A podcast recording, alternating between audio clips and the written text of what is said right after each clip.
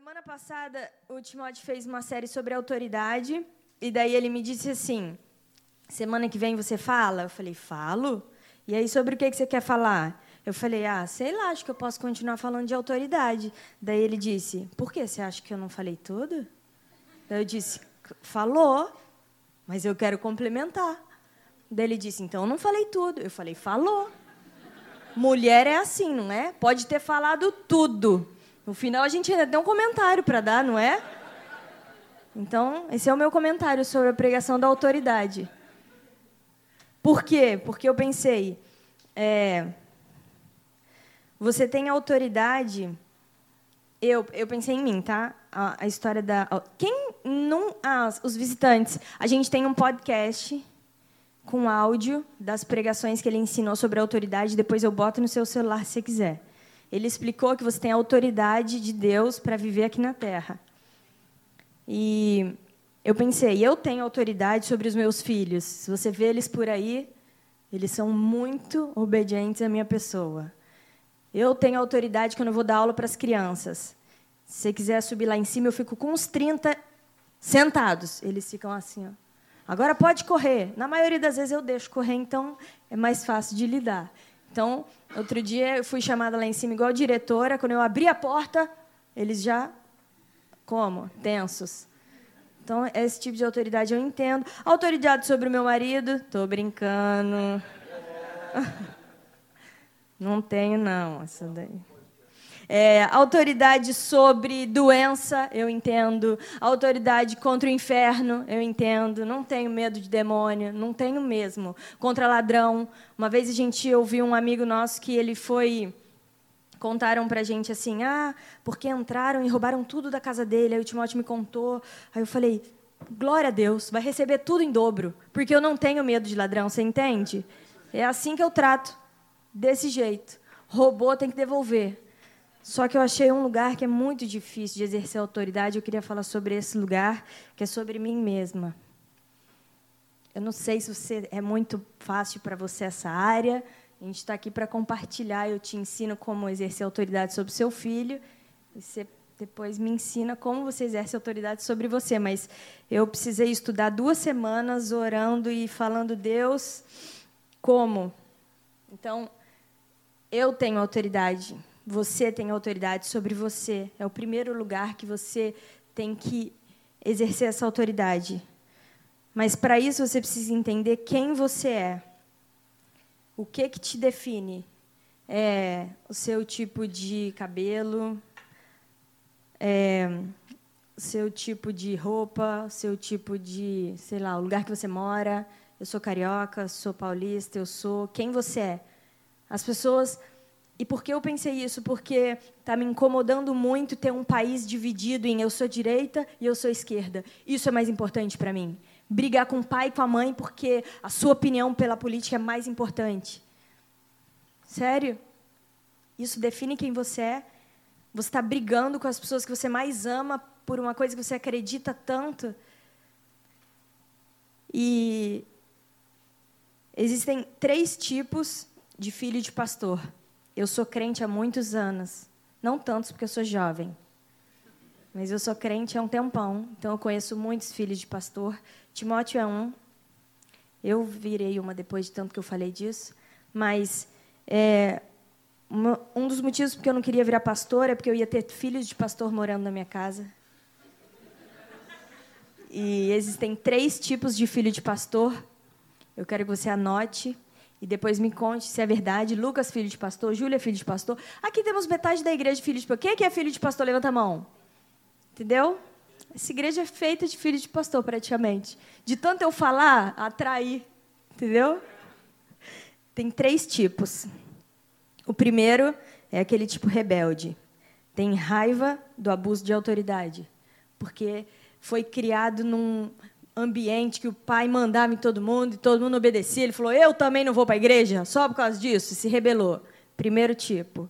Segundo tipo é o abusado, que ele acha que a autoridade é dele. Ele que manda na igreja, igual o pai dele manda, ele também manda. Terceiro tipo, que é o que eu mais amo, que é por isso que eu casei com Timóteo, é o tranquilão. Timóteo, quando ia para a igreja, ele ia descabelado igual eu, assim. Só que ele ia descalço, de bermuda, sem camiseta, porque ele surfava na frente da praia. Depois ele largava a prancha na frente da igreja e entrava na igreja nem aí. Você nunca ia dizer que isso ia virar pastor.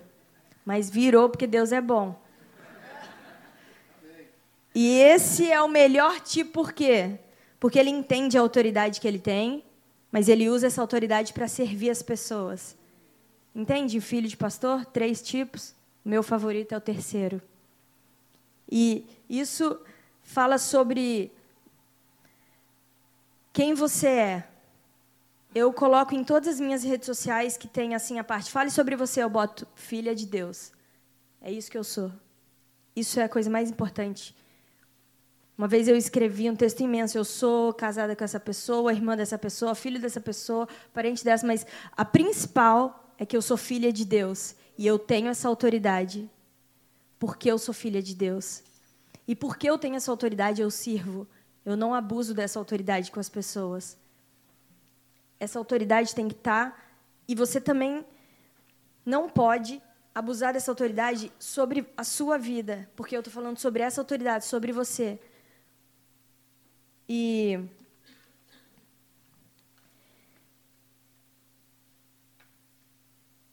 você precisa saber que você tem um corpo, você é corpo, alma e espírito. Você é essas três coisas. Você não é guiado pelas suas emoções, pela sua alma. A sua alma não tem que dirigir a sua vida. Eu fui assistir um desenho que chama Divertidamente. Bota, Júlia, vamos ver se dá para botar o GIF. Dá play no GIF. Vocês conseguem ver? Não. Pô, Júlia. Vai de novo agora. Bota por o lado. Foi. Esse é o medo. Vocês viram esse desenho? Passa para o outro. Esse é o nojinho. Essa é a tristeza e a alegria. Essa é muito boa, que é a alegria debochando da tristeza. Vai, bota. Ah, foi. Não foi. Volta. É esse, é, enfim, esse desenho eu assisti, ele é lindo demais, fala que todo mundo tem todas essas emoções. E você tem também. E o mais lindo desse filme é que a hora que acabou, como eu sou muito, muito crente, a hora que acabou o desenho eu falei lindo, lindo. Faltou um bonequinho chamado Espírito. Ele tinha que dirigir. A história desse desenho, se você não assistiu, são emoções sentadinhas nos banquinhos e elas controlam a vida da menina. E às vezes ela é guiada pela alegria, às vezes pela tristeza, às vezes o nojinho, às vezes o medo, às vezes a raiva. Mas eu pensei, a vida dela vai indo para o buraco porque ela deixa ser levada pela alegria, depois ela deixa ser levada pela tristeza, depois Sumiu a alegria, o que ela faz? Aí ela não sabia o que fazer. Na sua vida, você não é guiada pelas suas emoções, não é a alma que manda, é o seu espírito. Saiu a alegria, e daí? Eu continuo a viver. Quem manda aqui não é a alegria. Quem tem autoridade é o espírito. É ali que está a sua autoridade. E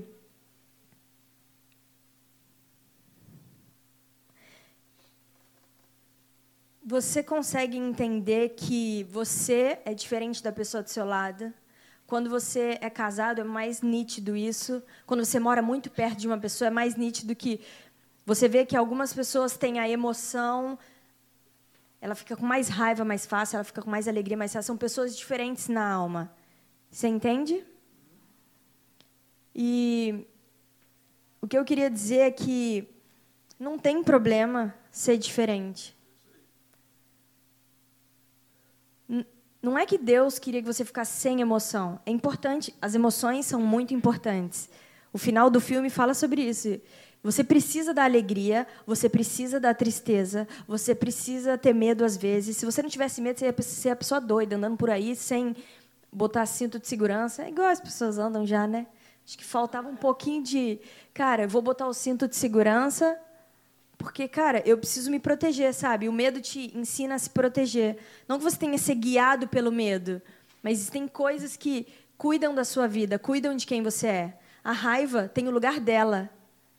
Você não é para ser uma pessoa sem. Pisaram no seu pé. Pode pisar de novo. Pisa de novo agora. Agora dá na minha cara. Dá aqui. Quando Jesus ensinou, se alguém for te bater, você dá outra face, Jesus falou, aí você fica lá, ó, que nem um bobão tomando tapa na cara. Não, Jesus falou, dá outra face, amigo, e depois você sai de perto dessa pessoa, senão ela vai ficar te batendo para sempre. Você tem que se proteger. Não no corpo. Cara, no corpo é a parte que eu acho mais difícil, porque as pessoas estão me irritando num nível. Eu acho que é a parte que mais me irrita. Porque as pessoas nascem com aquele cabelo lindo, enrolado, igual o meu. Que no caso eu não consegui enrolar, entende? Eu não nasci assim. As pessoas com horas desmanchando o cacho que Deus ficou horas fazendo. Imagina Deus lá no céu assim, esse aqui combina com esse nariz, essa orelha. Deus te fez. Você foi feito, seu corpo foi moldado por alguém que é artista. Então você é uma obra-prima, bem feito, você foi bem feito. Tudo foi organizado dentro de você porque ele é bom no que ele faz. Você precisa entender que você, de quem você é filho. Eu não sou filho de qualquer um, sou filho de Deus. E quem Deus é? Deus é criador. E Ele é um bom criador. O que me irrita é que as pessoas acham: ah, não, Deus, estou achando que você não fez isso bem feito, eu vou dar uma mudada aqui. Cara, se você quiser mudar, tudo bem, mas se ame do jeito que você é. Você tem que se olhar no espelho e dizer: acordou uma musa. mentira, mentira. Você pode acordar pensando: cara, eu sou uma obra-prima de Deus. Foi Deus que me fez. E Ele me fez bem feito. Com tudo que eu tenho aqui dentro. Todas as minhas emoções vão ser organizadas. E Deus vai usar. Artistas, eles são bem doidos, porque, cara, eles pegam aquilo que está dentro deles, faz música, faz quadro, faz. Pagode não, né? Mas fazem coisas legais. Pega o que dá dentro de você e faça uma coisa que Deus, só Deus te guiou para fazer, sabe? É muita gente querendo ser outra pessoa. Eu já pulei para o final para pregação, pronto, acabou. Semana passada, Timóteo estava pregando e Mayra sentada. E daí, o Timóteo pregando e lindo, porque o Timóteo é lindo, né? Aí acabou, no meio da pregação, a Mayra, Timóteo arrasa, né? Quando eu crescer, você é igual a ele. Eu falei, não, Mayra, daí já é demais. Dois Timóteo, o mundo não ia aguentar. Na verdade, eu falei, Mayra, porque eu sou pastor, eu tenho que falar uma coisa bonita. Mayra, se você fosse o Timóteo, quem ia ser a Mayra? Você entende? Quem ia ser você se você quiser ser outra pessoa? Existe um lugar no mundo para você. Eu ouvi uma pastora dizendo: talvez, talvez você tenha nascido na sua casa porque Deus precisava de você lá. Talvez você trabalhe onde você trabalha porque Deus precisa de você lá. Você anda na rua que você anda porque o mundo precisa de você, da luz que você tem, da autoridade que você tem. E depois disso eu botei um meme muito bom. As pessoas acham que são a Xuxa, não é. Para de show que você não é a Xuxa. A Xuxa só teve uma, é essa daí, ó. Não precisa ser ela, você pode ser você. E eu pensei nesse meme que o Timóteo usou um também da outra vez e eu achei engraçada. É, esse aí a gente manda nos grupos do WhatsApp, se você quiser, depois eu te mando. Ele é muito bom nos assuntos. Eu queria ler com você Efésios 4. Efésios 4 fala o seguinte: 4, 6, ok? Efésios 4, 6. Vocês todos foram chamados para andar no mesmo caminho, para seguir a mesma direção. Por isso, permaneçam juntos de coração e na caminhada. Vocês têm um só Senhor, uma só fé, um só batismo, um só Deus e Pai de todos, que governa sobre todos e age por intermédio de todos. Ele está presente em todos Tudo o que vocês são, tudo o que vocês pensam, tudo o que vocês fazem é permeado por essa linha linda unidade. Mas isso não quer dizer que todos sejam iguais, nem que todos falam e fazem a mesma coisa. A verdade é que, pela graça generosa de Cristo, cada um de nós tem o seu dom. E eu quero fortalecer isso em você, para você entender que peças diferentes se unem e se completam e formam um quadro lindo. Deus fez quantos bilhões? Seis bilhões? Sete bilhões de pessoas diferentes, porque Ele precisa de muitas pessoas refletindo a glória dele aqui na Terra. Muitas pessoas diferentes. Se fosse todo mundo igual, eu queria compartilhar com você é, uma amiga minha. É, contou uma história dela, um, uma experiência que ela teve com Deus. Ela se converteu tem dois anos e ela falou: Eu entendo Deus, eu te amo, Deus, mas eu vou na igreja, as pessoas falam muito de Jesus e eu não entendo muito de Jesus. Me explica, Jesus, mais um pouco, me fala sobre você. E aí, um dia, Jesus falou com ela e disse: Sabe o que acontece? Você fala para todo mundo que você não gosta de gente, e eu sou gente. Jesus disse: Eu sou humano. Para você entender a humanidade de Deus, você tem que amar as pessoas perto de você. Porque Jesus é um ser humano. A Mayra falou: quando chegar no céu, Jesus vai ser homem como você é. E você precisa se amar em primeiro lugar. Se amar sabendo, cara, Jesus me ama tanto. E por quê? Porque não é mais você que vive, é Cristo que vive dentro de você. Uma vez que você aceita Jesus e Jesus mora no seu coração, ele te ajuda nos momentos difíceis. Nos momentos que você não entende, fala agora essa emoção desequilibrou, não sei o que fazer. Jesus te fortalece e fala: Eu coloquei essa emoção aí por esse motivo. Ele te guia. Não se compare com as pessoas. Você não é diferente para a gente se comparar. A gente é diferente para a gente se completar. E existem pessoas que gostam de se comparar com tudo, com todo mundo, com tudo, com trabalho e filho. Ai, meu filho é mais educado. Ai, meu casamento é melhor. Ai, meu cabelo é melhor. Ai, o cabelo dele é melhor. Não é para você se comparar. E nem com Jesus. Quando eu estava estudando, Jesus me disse: as pessoas se comparam até comigo, sabe? Já viu aquela pessoa muito crente que ela se compara até com Jesus? Tudo que Jesus faz, ela fala, e aí eu faço.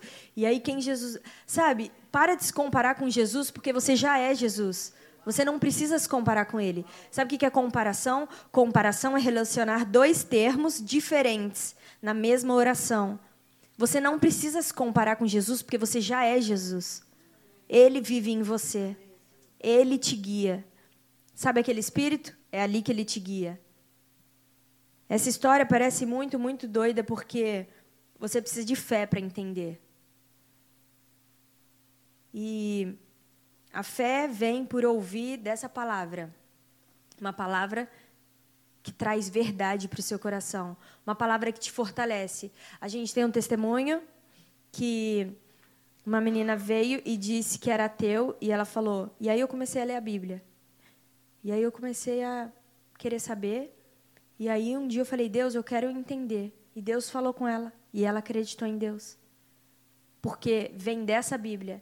Você vai lendo e essas verdades entram dentro de você. Mas e quando você não tem força nem para ler a Bíblia? O que você faz? Você precisa das pessoas que estão ao seu redor. As pessoas que são diferentes de você. Deus te colocou junto de pessoas para a sua fé ser fortalecida. Porque às vezes a fé está aí dentro, mas você não sabe como. Você pode sair para tomar café com uma pessoa que tem fé e a fé dela passa para você. Como? Eu não sei explicar, mas ela passa. Do mesmo jeito que você vai sair para tomar café com uma pessoa chata e você sai dali chato. Entende? É, passa. A Bíblia diz que as más companhias corrompem os bons costumes. Mas eu quero te falar uma coisa boa: as boas companhias ajudam os bons costumes, fortalecem os bons costumes. E vê se tem um versículo que eu queria ler. Está aqui? O primeiro. É, eu amo essa história. É essa mesma, volta. Esse é o primeiro? Começa aí, né? Ela não sabe, nem eu. Vamos começar aqui. Essa é a história da Torre de Babel. Essa história é muito louca. Chama Torre de Babel. E não é aquela novela que inventaram, não. Estava na Bíblia antes da novela. Se quiser ler, está em Gênesis 11. No mundo todo havia apenas uma língua e um só jeito de falar. Saindo os homens do Oriente, se encontraram numa planície e ali se fixaram. Eles olharam um para os outros falaram: Vamos fazer tijolos, queimá-los bem. Usavam tijolos no lugar de pedras, piche em vez de argamassa. Depois eles pensaram: Vamos construir uma cidade com uma torre que alcance o céu. Assim o nosso nome vai ser famoso e não seremos espalhados. Ideia de Jerico. Pensa um monte de gente junto pensando em ser famoso. Olha, eu vou te falar, se tem uma coisa que me irrita nessa vida, é a pessoa virar para mim: "O que você quer ser famoso?" E é difícil criar o mundo hoje, criar criança hoje em dia, sabia? Porque eles acham que ser famoso é legal. Você pode entender que ser famoso não é legal. Não é legal. Nenhuma pessoa famosa é boa da cabeça. Nenhuma. Eu não sei se você é famoso ou acha que é famoso. Isso já faz de você uma pessoa não muito boa da cabeça.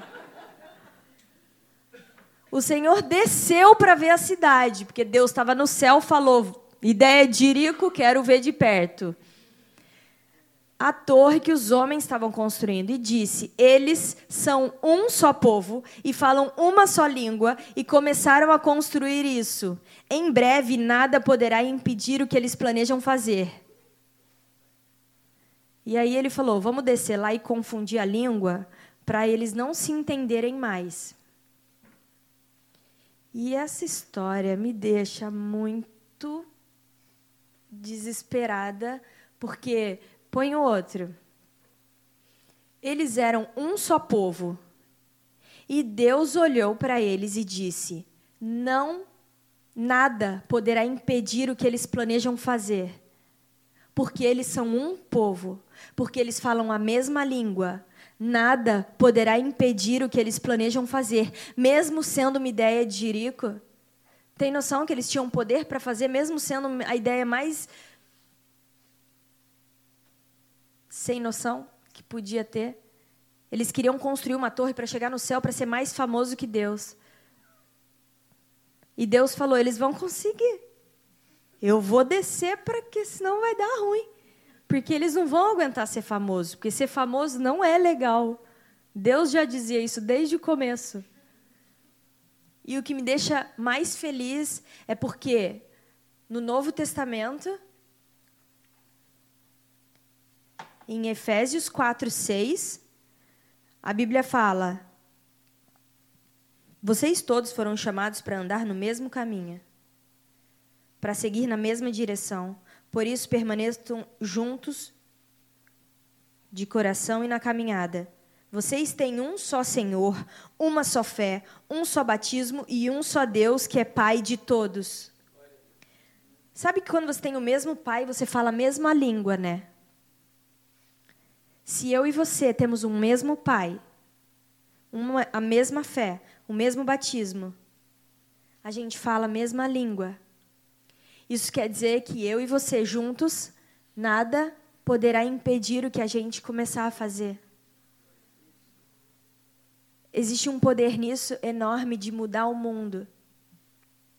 Você sendo quem você é.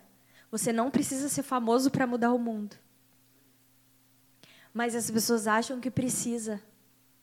E ser famoso é o contrário de ser um. As pessoas querem ser, ah, eu quero ser o aquele do Facebook. Para quê? Fala para mim, sério? Sabe que o Steve Jobs escreveu um livro porque ele disse: Eu estou fazendo esse livro porque os meus filhos não me conhecem. E as pessoas querem ser ele? Eu acho. Não acho maneiro. Eu prefiro ser filha de Deus. Eu prefiro lavar a louça e mudar o mundo fazendo o que Deus me chamou para fazer.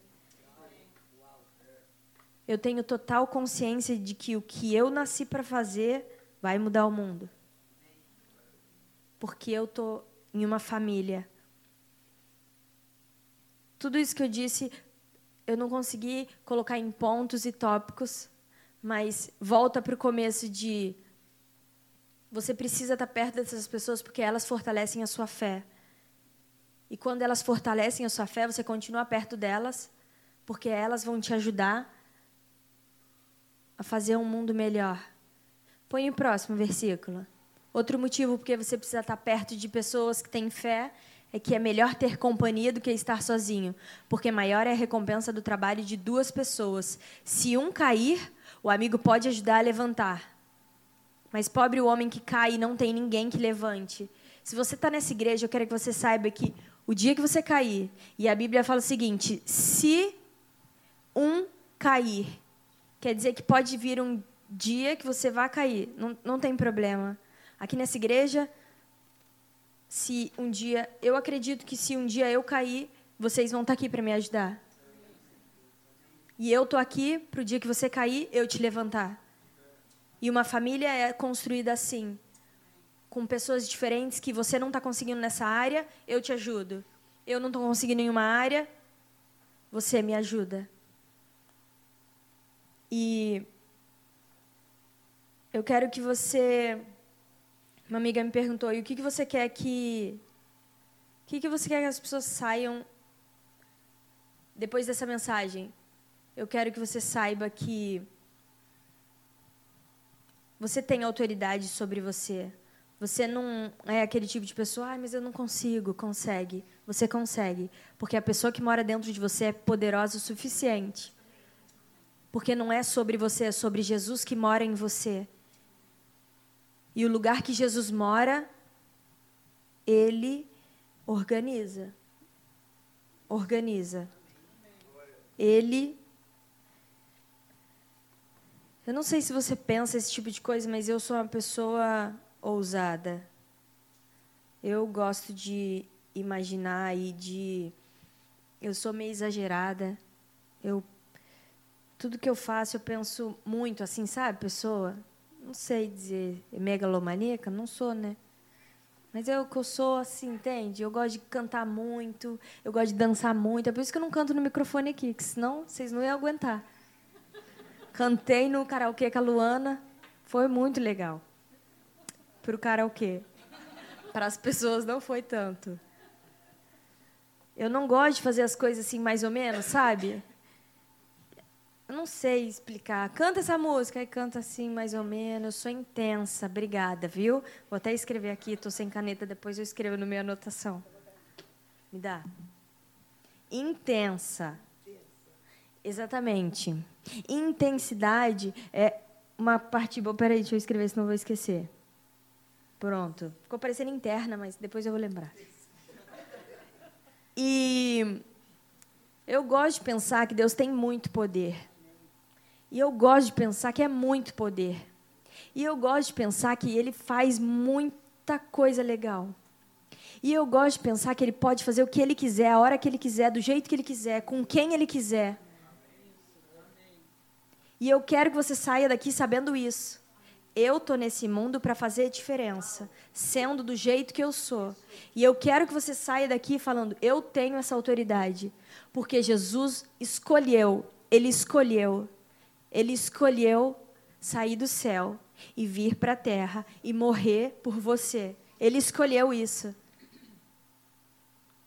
Você tem noção que ele podia, no final, ele estava lá na cruz, e lá na cruz ele falou: Ai, agora eu não quero mais, mas eu vou se precisar. Porque na cruz, ele falou: A minha vontade vai ficar aqui na cruz. Eu vou seguir o Espírito. E ele seguiu, e ele morreu e ressuscitou por você. porque ele tem tanto poder, tanto poder que a morte não conseguiu segurar ele. A morte, a coisa que a gente mais a morte, ai, é muito difícil porque no final morre. Eu tenho meu pai é exagerado assim, então desde pequeno ele fala as coisas, não pode que senão morre. E eu falo isso também para minhas crianças. Que é uma coisa que eu aprendi. Não pode, não vai. Não, igual a minha mãe, falei que ia fazer um piercing. Vocês repararam? Eu fiz um piercing. Aí ela me mandou logo uma reportagem de uma menina que deu ruim. Eu falei. Você entende? Que é o ela ficou com medo de eu morrer porque eu fiz um piercing. Não morri, ó. Vou para o céu de piercing. Porque a morte não pode me prender e nem você. Porque se a morte não prendeu Jesus, ela não vai te prender. Você tem que viver uma vida de cabeça erguida, pensando: nem a morte me segura. Eu não tenho medo de morrer. Porque a Bíblia fala que eu e você, ainda que a gente morra, a gente vai viver.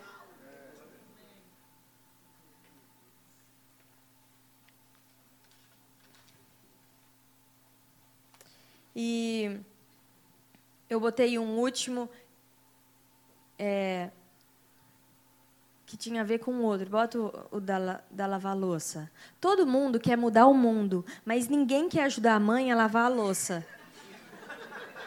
Eu botei porque eu sou mãe. Vai que toca no seu coração quando você for na minha casa.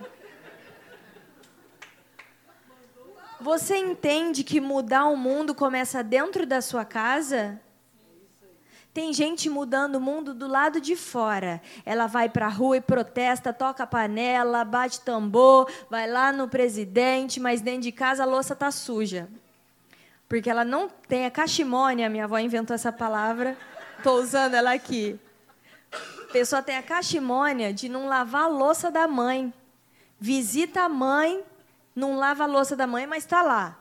O mundo tem que ser outro. Vamos salvar a Amazônia. Mas a casa, ela, a casa pode pegar fogo. Não, não, você não está entendendo. O muito começa no pouco. E o muito só é feito quando você fizer pouco, você pouco, você pouco, você pouco, e o, o pouco de todo mundo virá muito. É só assim que o mundo vai mudar. Porque você está fazendo bem feito o que está na sua mão. Porque Deus está te guiando para isso. Porque, no final das contas, porque Jesus que está dentro de você é o que Ele é o que Ele te fez para ser. Ele te fez para ser amado. E uma pessoa amada, ela sabe quem ela é. O Timóteo falou isso aqui, eu acho, não me lembro, mas ele falou para mim lá em casa, porque eu moro com ele. Ele disse que você foi feito para ser amado. Só para isso. Não simplifica a vida, vai dizer. Eu já nasci pronta, amigo, eu já nasci pronta. Nasce um bebê, ninguém fica preocupado. Ninguém vai para a maternidade tenso. Ai, o que, que ele vai ser? Ai, o que, que vai ser do futuro desse bebê? Não, você só se preocupa em amar ele. Falar. E esse bebê já chora pensando: eu sou muito amado. Se eu chorar, seis pessoas me abraçam.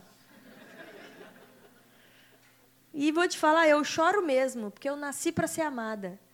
E todas as vezes que eu choro, Deus me abraça. E Bota o outro, o último. Esse é muito bom. Enquanto você estiver vivo, vai ter louça. Amigo, se você está vivo, tem coisa para você fazer. Tem mundo para mudar. Eu queria que você colocasse a mão no seu coração fechasse seus olhos e dissesse para você: Eu nasci para mudar o mundo. Porque Cristo vive em mim.